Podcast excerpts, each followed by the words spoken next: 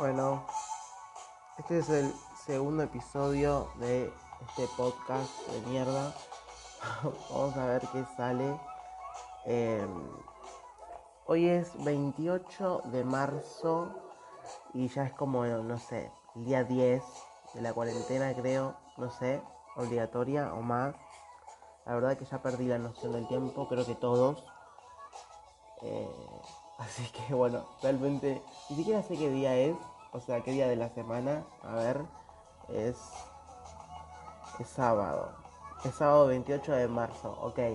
Supuestamente la cuarentena era hasta el 31, o sea, hasta el martes. Pero bueno, no creo que eso suceda, creo que se va a extender. Pero bueno, si es algo que nos va a ayudar y va a hacer que esto se termine una vez por todas, habrá que seguir en cuarentena. Así que bueno, hoy como habrán visto en el nombre del episodio se llama Conejo Malo. Bueno, así que vamos de una al grano. ¿Por qué se llama Conejo Malo? Bueno, porque voy a hablar de Bad Bunny. Sí, súper original yo. Les cuento a usted, señora, ahí en casa, por si últimamente usted vive debajo de una piedra y no se entera de nada, que Bad Bunny es un reggaetonero puertorriqueño de 26 años. Y para poder hablar de este tema, me tuve que sacrificar por amor a la ciencia y escuchar su último álbum. Digo sacrificar porque el reggaetón no es un género que me guste demasiado y no lo digo para hacerme el cool, como esos que se quedan copados, ocultos por no escuchar reggaetón y piensan que eso les da una personalidad. Estoy lejos de eso.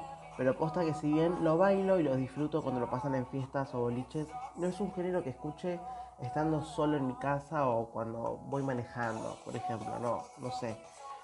Ahora, ¿por qué estoy hablando de este artista? Bueno, es que en los últimos días ha generado polémica, por así decirlo, por su último álbum y videoclip, donde se vistió de mujer o de lo que la sociedad representa como mujer, y muchos lo criticaron y lo compararon con Freddie Mercury, diciendo que lo que él hace, Freddy ya lo había hecho antes, hace años atrás.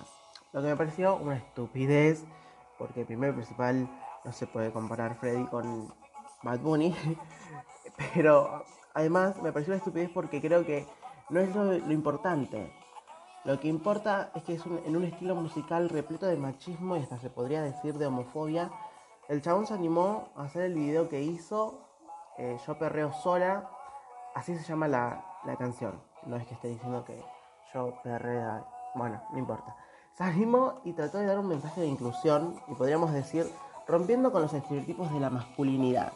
Ahora, si bien me pareció cool el video y me parece súper importante que un artista como Bad Bunny, teniendo el alcance que tiene, dé este tipo de mensajes, me parece genial, pero yo no le creo nada. No le creo, sorry. Perdón, ¿qué, qué quieres que te diga? Me parece una estrategia de marketing súper inteligente y tampoco sé si tan inteligente, porque algo que, es algo que vienen haciendo muchos artistas.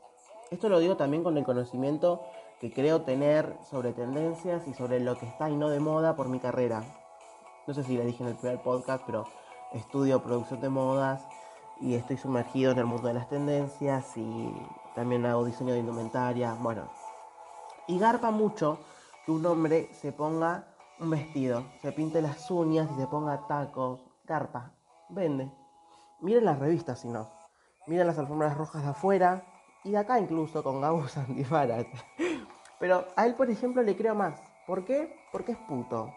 Y lo que hace lo veo como un acto de rebeldía, una forma de salir al mundo y decirles, sí, soy puto, me pongo un vestido, tacos y me maquillo, pero también soy hombre y no soy menos hombre que vos por ponerme lo que me pongo. Entonces, el problema es que Bad Bunny es hetero y cisgénero. Mm, sí. Básicamente ese es el problema.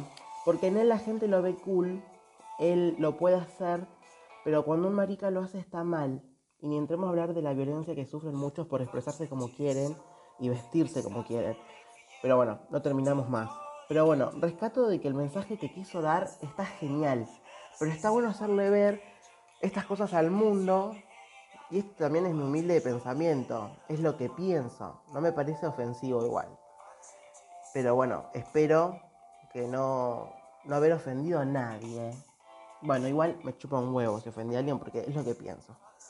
Pero bueno, eh, antes de despedirme, quería hacerles una pequeña recomendación de una banda que escuché decir.